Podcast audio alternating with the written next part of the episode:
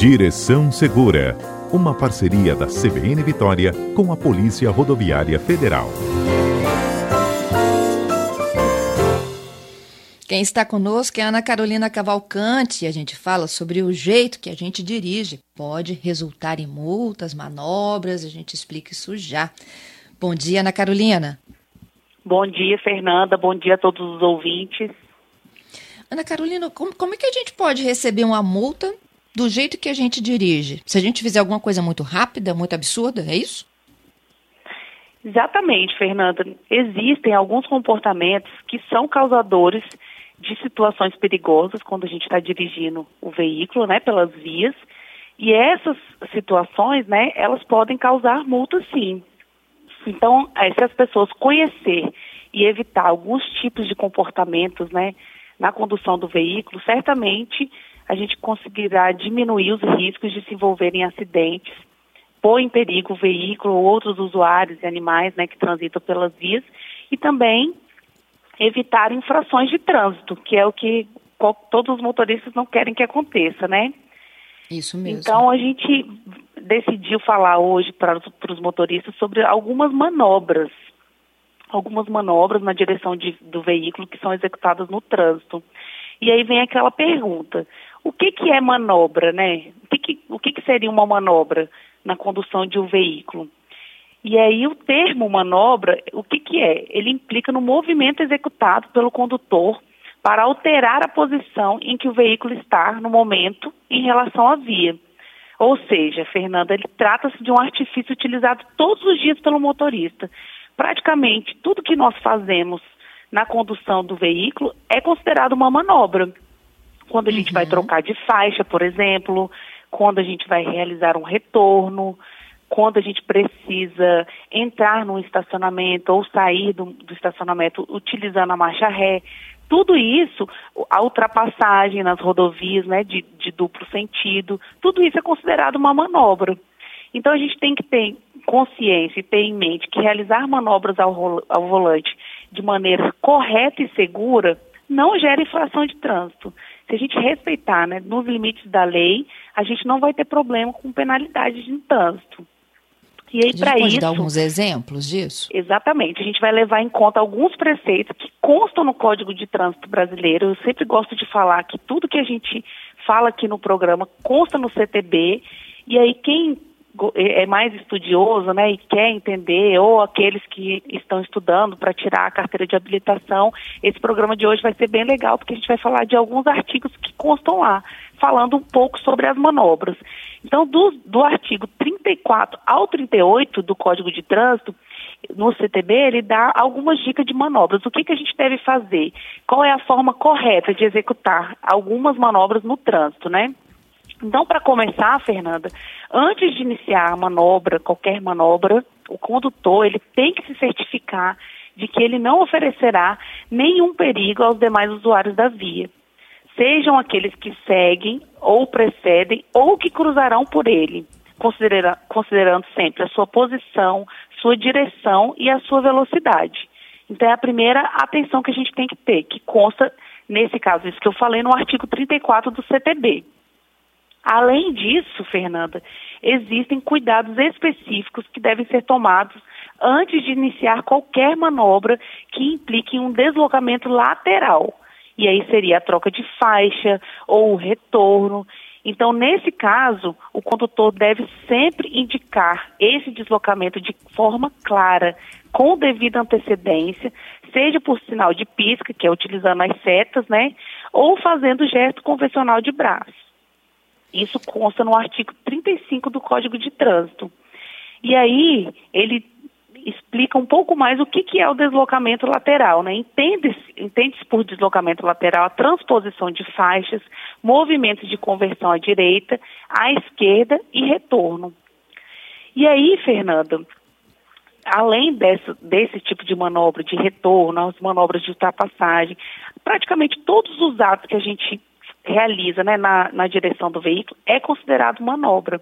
E o grande problema e as infrações de trânsito, elas vêm quando o motorista ele realiza algumas manobras que são consideradas perigosas. E aí o que, que é isso, né? O que, que é uma manobra perigosa? É quando o condutor do veículo ele realiza uma manobra bruscamente, ou seja, sem sinalizar, ele faz qualquer movimento brusco com o veículo e sem obedecer essas normas, que é o que eu falei um pouco, né, agora, do artigo 34 ao 38. Então, antes de realizar a manobra, a gente tem que ter essa consciência. E olhar também vai... para ver se não tem um carro do lado, né, Ana? Porque, sim, tem uma brincadeira aqui no Espírito Santo. Você é do Espírito Santo, Ana? Não sou, sou de Brasília. Então, de que capixaba não dá seta, entendeu? E, e quando não é, e quando não usa seta tem mania de, de fazer esse, esse gesto com a mão. Quem não usa seta pode fazer o gesto com a mão? Então, o ideal é que o condutor ele utilize a seta, né? Ela, ela serve para isso. Mas há algumas situações, às vezes que um, um veículo grande, por exemplo, um ônibus, e tem carros do lado ali do ônibus, e o, o motorista que está ao lado do veículo, ele não vai conseguir enxergar que o ônibus está querendo trocar de faixa. E a gente acho que a maioria dos motoristas já deve ter se deparado com o cobrador colocando a mão para fora, ou o próprio motorista. O, o ideal é que a gente utilize a seta, mas o objetivo é que o motorista que esteja ao lado ou atrás, ele veja, ele tenha essa consciência que quem está na frente esteja querendo e vá fazer essa transposição de faixas. E aí, para isso, quem está atrás vai ter que reduzir a velocidade para o que está na frente dar, conseguir fazer essa manobra. Uhum. Então, assim, a seta é extremamente importante, porque sem ela a gente não consegue verificar isso. E quando não, não é possível, né? Às vezes a via tem três faixas, mas tem uma moto no corredor, ou tem um monte de veículo porque está no engarrafamento um do lado do outro. Então, além da seta, a gente deve utilizar sim esse gesto de mão. Entendido. Mas a seta tem que ser usada, né? Tem que ser usada, deve ser usada. E uma dica para quem está conduzindo e, e, verifica né, que o veículo da frente deu a seta ali para entrar, é frear, diminuir a velocidade e conceder a passagem. A gente observa que a, tem muita gente que fala assim, oh, eu não dou seta porque quando eu dou, o motorista que vem na outra faixa ele acelera para não entrar. Então a gente tem que ter essa consciência de ter educação e cortesia né, ao volante no trânsito. Pois é. E aí não é só dar a seta e ir mudando de faixa, você tem que ver, olhar pelo retrovisor, ver se realmente tem alguém já ocupando a, a pista do lado, né? Exatamente. E aí é, é aquele ponto que eu falei, né? A gente precisa se certificar de que não oferecerá nenhum perigo, nenhum risco de causar um acidente, nenhum risco aos demais usuários da via. Toda manobra que a gente vai realizar, a gente tem que ter essa consciência antes. Não dá para sair fazendo sem pensar, né? Às vezes a gente dá uma seta, vê que o, o, motorista que vem logo na outra faixa ou atrás acelerou, a gente não vai entrar, porque se a gente entrar, pode ser que ocorra um acidente, uma colisão traseira. Então, o motorista ele tem que estar sempre ligado e com essa consciência. Ótimo, podemos continuar. Ó, os ouvintes que quiserem comentar sobre o episódio da seta, toda a participação aqui é muito bem-vinda. Ana Carolina vai pontuando aí, né, os erros mais comuns e a gente vai debatendo juntos.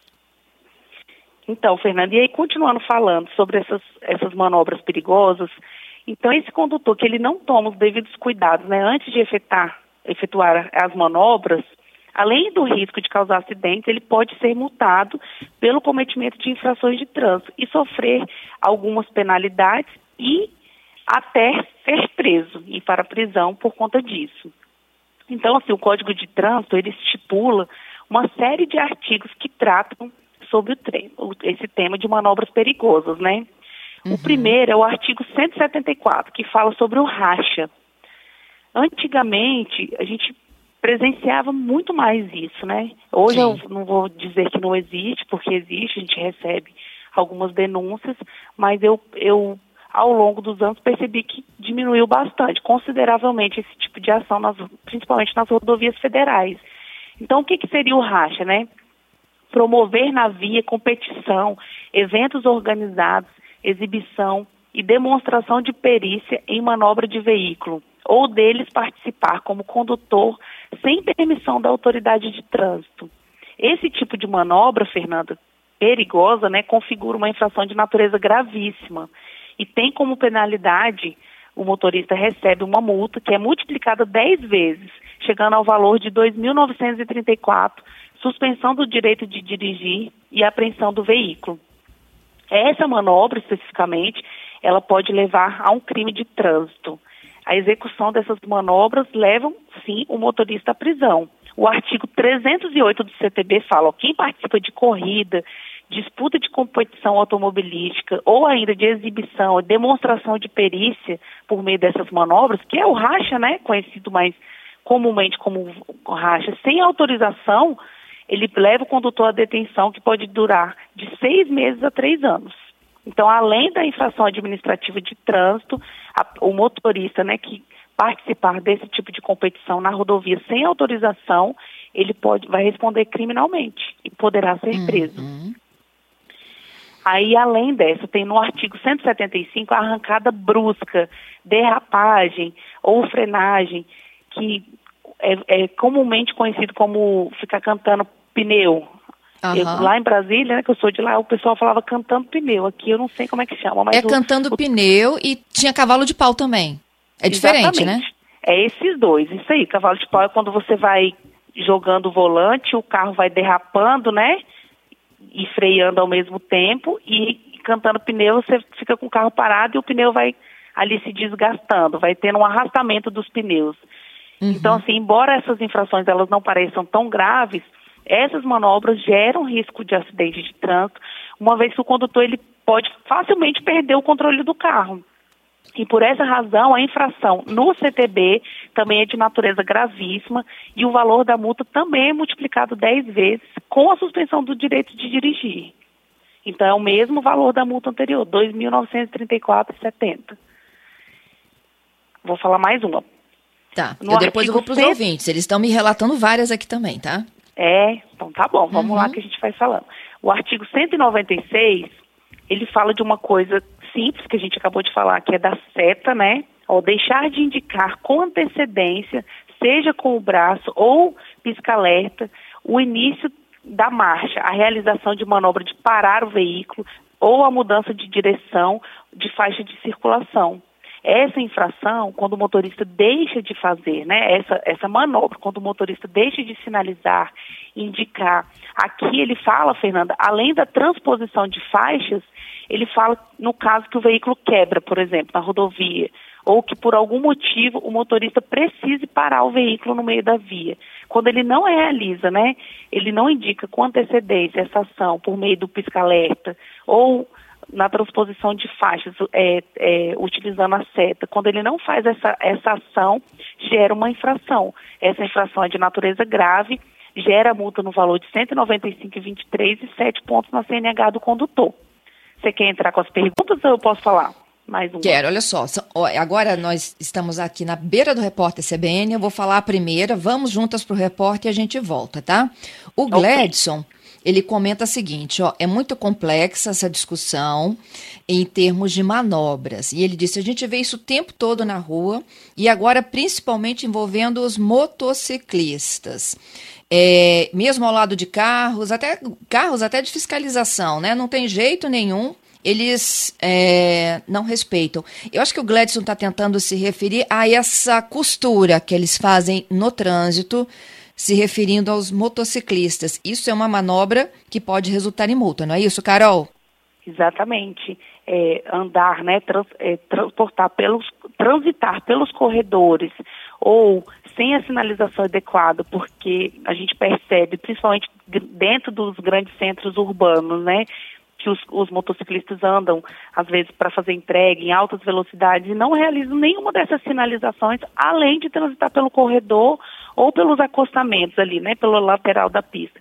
Tudo isso é passível de, de infração, sim, de trânsito. Caso okay. alguma autoridade de trânsito presencie esses condutores serão notificados sim. 11:36 já estamos aqui de volta. Agradeço a Ana Carolina Cavalcante, inspetora da Polícia Rodoviária Federal, nosso quadro aqui Direção Segura, por aguardar na linha. A gente foi à rede aí e com informações também desse debate envolvendo o PSDB. Estamos de volta para o local. Hoje a gente fala de manobras que podem resultar em multa para o motorista. A Carol já destacou algumas delas aqui. Falamos do racha, do cavalo de pau do cantar pneus, da ausência da seta. Né, Carol? A gente já falou Exatamente. quase tudo, né? E aí passamos é. para as perguntas dos ouvintes. Os ouvintes estão ótimos aqui. A seta, então, reina absoluta, Carol. Exatamente. É, é polêmico, né, esse tema, Fernanda, porque é um problema mesmo no dia a dia, no trânsito. É, o Ricardo tá falando o seguinte, ó, capixaba quando vê que o motorista quer mudar de faixa, ao invés, né, dele dar uma reduzidinha e deixar a pessoa passar, ele acelera para não deixar a outra passar. É, o Giovanni também, capixaba não usa seta, isso é verdade, é constatação. O Celso diz, olha, eu estava certa vez em baixa velocidade, saí da pista para dar passagem para um carro de polícia. Acabei sendo multado por estar em baixa velocidade. Tive que pagar multa. Eita ferro! Tem mais. O Max Vinícius. É muito comum parar na faixa de pedestre para guardar a passagem para uma outra via. Isso é multa na certa. Mais outra. Uh, o Glaucio. Olha, é um perigo danado acenar com a mão. É o perigo de ficar sem ela, porque os motoqueiros andam tão em cima da gente fazendo esse corredor que eles podem acabar nos levando a um outro grave acidente, né? É, tem mais, tem a Jaqueline, olha, sou capixaba, mas tem horas que a gente precisa realmente, né, de aprender a andar no trânsito. É, ela disse que andou circulando por São Paulo, pela Bahia, e observou que realmente eles usam seta. Nós é que não temos esse hábito, viu? Pois é, Fernanda. É, desses comentários aí, eu vou voltar ao aquele primeiro, né, antes do repórter CBN, falando sobre os motociclistas ainda, porque uhum. entre essas manobras perigosas, gostei muito, viu, da participação de todo mundo, exatamente isso. A seta é uma polêmica, né? A condução das motocicletas aí, principalmente pelos corredores, é uma polêmica e é uma é um tipo de conduta que quando há uma fiscalização de trânsito, é muito difícil a gente flagrar. Por quê? Quando a gente monta aquela blitz ali, né, vamos, vou utilizar esse termo mais comum, no momento que os motoristas visualizam que há uma fiscalização de trânsito, todo mundo anda certinho, utiliza a, a seta, transpõe as faixas de maneira correta. E aí, hoje ainda, né, infelizmente, com base somente no, vamos supor, algum motorista filmar uma ação dessa e enviar para a polícia, não cabe ainda infração de trânsito. Então, são é, algumas ações que são passíveis de, de multas e de penalidade, mas são multas que são difíceis de ser flagradas pelas autoridades do, de trânsito por esse motivo que eu falei.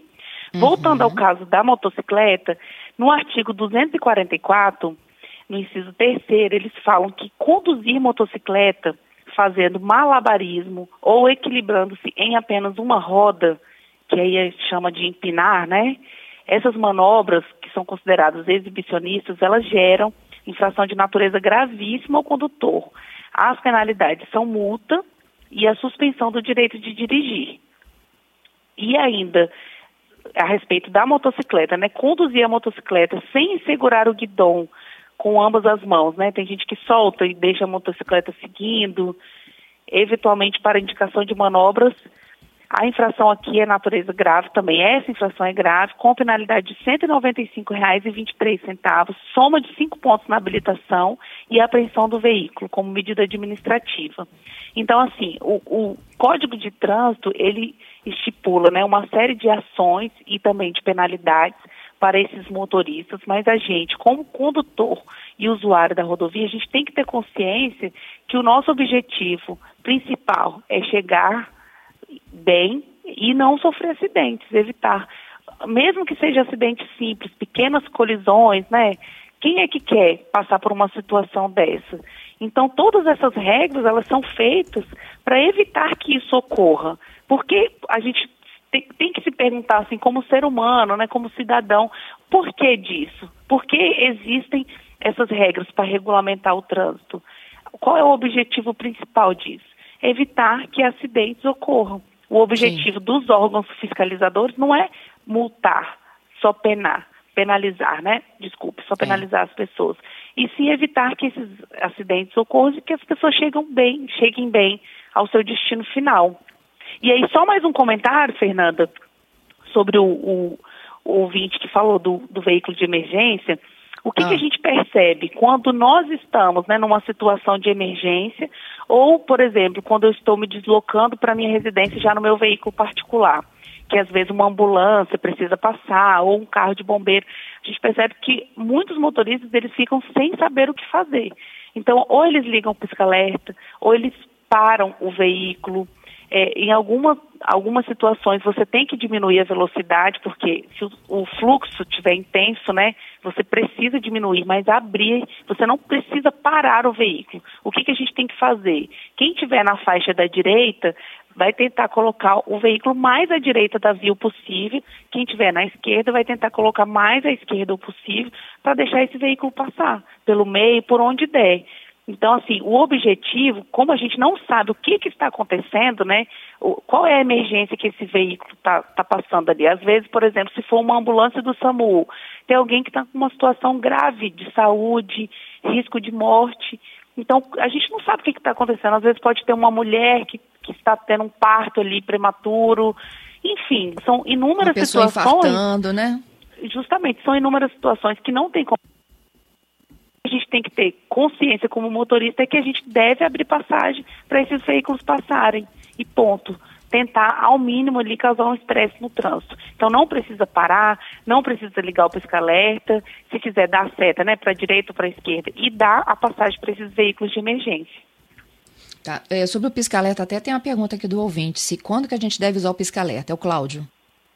Então, o pisca-alerta, ele só deve ser usado quando você for parar o veículo numa, na rodovia, num acostamento, você precisar de parar o veículo, que não seja óbvio num, acosta, num, num estacionamento, né? Vamos supor, você está numa rodovia, seu carro quebrou, você vai colocar.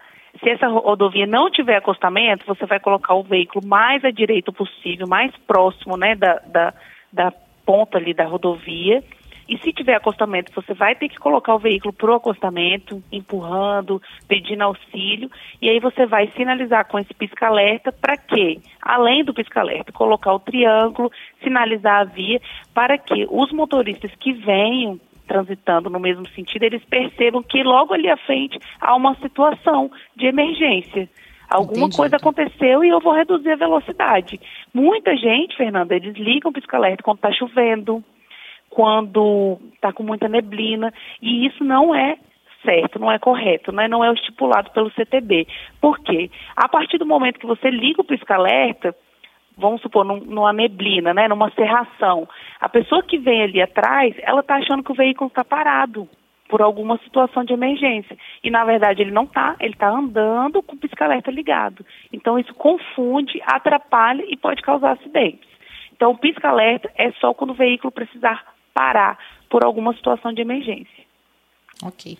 Tem dois ouvintes aqui que falam de uma situação que é comum também. É o Marcos e o, o Kleber. Ok. É, o Marcos, ele diz que é de São Paulo. E ele diz que uma coisa que o assusta muito aqui é o hábito das pessoas furarem o farol vermelho. E uma outra coisa é o fato de você estar tá lá paradinho, né, no semáforo, aguardando o sinal ficar verde para você seguir em passagem. O motorista que está de trás não espera nem essa virada ele já começa a buzinar como se você estivesse ali atrapalhando o trânsito. Tanto o Marcos quanto o Kleber fazem esse mesmo comentário.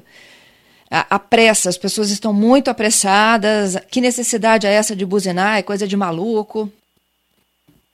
Exatamente. Essas condutas, a gente com, começa a ver um pouco do individualismo do condutor, né? Que a partir do momento que a gente pega o veículo, a gente tem que ter noção que a gente está dirigindo para a gente e para os outros e que todo mundo que está na condução do veículo ele tem o mesmo objetivo que é chegar em algum local. Então, a questão do sinal vermelho. Quando o sinal já fica no amarelo, alguns sinais aqui tem o temporizador, que facilita muito, né? Não adianta a gente querer ultrapassar, porque você passa um sinal, às vezes o próximo vai estar vermelho. E aí, se você tiver num cruzamento, se você tiver numa via que tem uma entrada lateral, você vai poder causar acidentes, porque às vezes o que está vindo na outra via vem em alta velocidade e não viu que alguém ali passou no vermelho. Então, assim, essa pressa não vale a pena. E essa outra situação, né, de de estar tá todo mundo com muita pressa, o sinal abre, as pessoas já começam a buzinar, é um ponto que é daquele individualismo, mas ao mesmo tempo tem muita gente que a gente vem percebendo que utiliza o celular nesse meio tempo, né, que o, o sinal está fechado, ele está no vermelho, as pessoas utiliza o celular, pega o WhatsApp, começa a olhar mensagens e aí se perdem no tempo, o sinal abre e as pessoas não percebem que abriu e ficam ali e ali demora cinco segundos, enfim, precisa do motorista de trás buzinar, sinalizar para a pessoa ver que o sinal abriu. Então são esses contrapontos que a gente tem que ter essa consciência mesmo, né? Do próximo, uhum. ser menos individualista no trânsito e tentar cumprir a legislação, né? Sem dificuldades. Isso. A Inês, Carol, ela pergunta dos esses veículos geralmente de transporte de aplicativo que eles param no meio da via para embarcar ou desembarcar as pessoas. Se isso também não configura uma manobra e infração. Exatamente, isso é uma manobra, uma manobra, uma manobra incorreta, né? Não é porque a gente tem um veículo de aplicativo, ou um táxi, ou mesmo um ônibus, né, um transporte coletivo, que a gente pode parar em qualquer lugar. O código de trânsito ele serve para todos os motoristas independente de, do, do, tipo de serviço ali que seja prestado, né? Então, essa, esse tipo de situação é passível, sim, de infração, de penalidade de trânsito. E aí o recadinho, né, aos motoristas de Uber, taxistas, que ao parar, né, ao desembarcar aí os condutores, cheguem à, à lateral da via, se tiver um estacionamento, utilize esse estacionamento, porque tudo isso atrapalha muito o trânsito. Isso. Deixamos alguma coisa para trás, Carol? Então, Fê, eu queria falar a última, a última tema, assim, que é um pouquinho polêmico, mas que é, é para reflexão, que é sobre a manobra de marcha ré.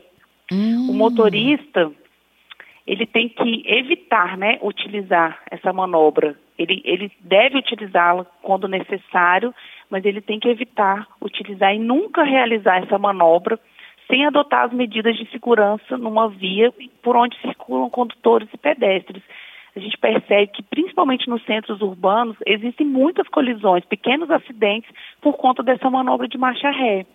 Então, assim, para que, que serve a ré? Né? Ela serve para pequenas distâncias, para manobras de entrada e saída de garagem, de estacionamentos, e ela não é permitido usar esse tipo de manobra para se locomover de um local a outro nas vias públicas. Então, existe no artigo 194 do Código de Trânsito que fala assim: ó, transitar em marcha ré, salvo na distância necessária a pequenas manobras e de forma a não causar riscos à segurança, resulta em multa, sendo considerada uma infração grave.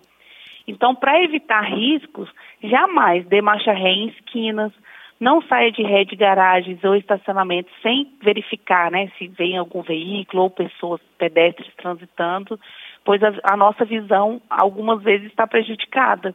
E aí uma dica especial é para os motoristas usarem sempre os retornos. Tem gente que está na rodovia, aí tem um retorno, ele passa ali, ele não verificou que tinha esse retorno, ele passa, e a gente já flagrou algumas vezes motoristas dando ré no meio da rodovia para entrar nesse retorno. Então, é, isso não é certo, né? A gente tem que seguir mais à frente e procurar o próximo retorno. E aí, por último, para finalizar, Fernanda, uhum. é, eu ia falar um pouco sobre conduzir veículos nas rodovias, principalmente as rodovias federais, né? Muitas pessoas acreditam que conduzir os veículos nas rodovias é melhor e mais fácil do que conduzir nas cidades, porque nas cidades tem um fluxo maior, trânsito, né? Pedestres e tem semáforos, e que na rodovia não, não tem isso. Mas a gente justamente com a falta de determinados tipos de sinalização, desses semáforos, é que é necessário nas rodovias a comportamentos diferentes das áreas urbanas, que transformam, às vezes, essas manobras acabam sendo grandes causadoras de acidentes, reforçadas por atitudes erradas e desatentas dos condutores, que acabam burlando as leis de trânsito e pondo em risco a nossa vida, dos demais usuários das rodovias, né, dos pedestres, dos outros motoristas. Então, para os condutores que vão utilizar as rodovias, né, e, e não conhecem ou não são acostumados, a gente separou algumas dicas, eu não sei se a gente vai conseguir falar tudo hoje, mas a gente, a gente separou essas dicas para os motoristas dirigirem com mais segurança e tranquilidade. Vamos vou sim. falar três de 15 é bem rápido aqui, mas que são essenciais. Ó. Para entrar nas rodovias de maior velocidade, o motorista ele tem que ter consciente que ele é parte integrante do trânsito e se, ele tem que se deslocar de maneira coerente com as condições locais e o fluxo de veículos. Às vezes você sai ali de uma via lateral ou de uma cidade que fica às margens da rodovia E o motorista ele tem que ter essa consciência que ao entrar na rodovia, ele vai ter que seguir o fluxo e a velocidade daquela rodovia, que às vezes é muito maior, né? Então tem gente que entra e entra bem devagarinho. E às vezes o veículo que está vindo ali numa velocidade maior tem que frear ou tem que desviar pela outra faixa. Então isso é uma, uma dica que a gente está dando aí para as pessoas terem essa consciência, né? Mantenha-se no ritmo da maioria dos motoristas, procurando nunca frear bruscamente, não parar sobre a pista, não dar marcha ré e não fazer manobras na pista. Em rodovias federais ainda é muito perigoso, muito mais perigoso realizar manobras na pista. É, fazer um retorno fora do local ou pelo acostamento, porque o risco de acidentes pelos veículos transitarem com uma velocidade maior é muito maior. Então, se a gente perder, né, se o motorista perder uma saída ou um retorno, siga até o próximo, que é muito mais seguro. Fechamos, né, Carol? Posso falar só a Podemos, última? temos mais a última? Obede temos. A última. Obedeça a sinalização sempre, preste atenção a tudo, pois nunca, pois o motorista né, não vai ter tempo de pensar duas vezes. Essas vias que são rodovias federais, que o trânsito é mais rápido, né, os veículos estão numa velocidade maior, a gente tem que estar sempre mais atento. E aí a dica da PRF é manter-se distante do veículo da frente para evitar as colisões. E em caso de urgência, emergência, qualquer situação diferente que os motoristas flagrarem em rodovias federais, ligue no 91 da PRF, que nós vamos até o local tentar auxiliar aí no que for necessário. Muito obrigada, Carol, pelas super dicas aqui ao vivo no nosso Direção Segura. Te espero na próxima terça, hein? Até mais, até terça-feira. Um abraço a todos.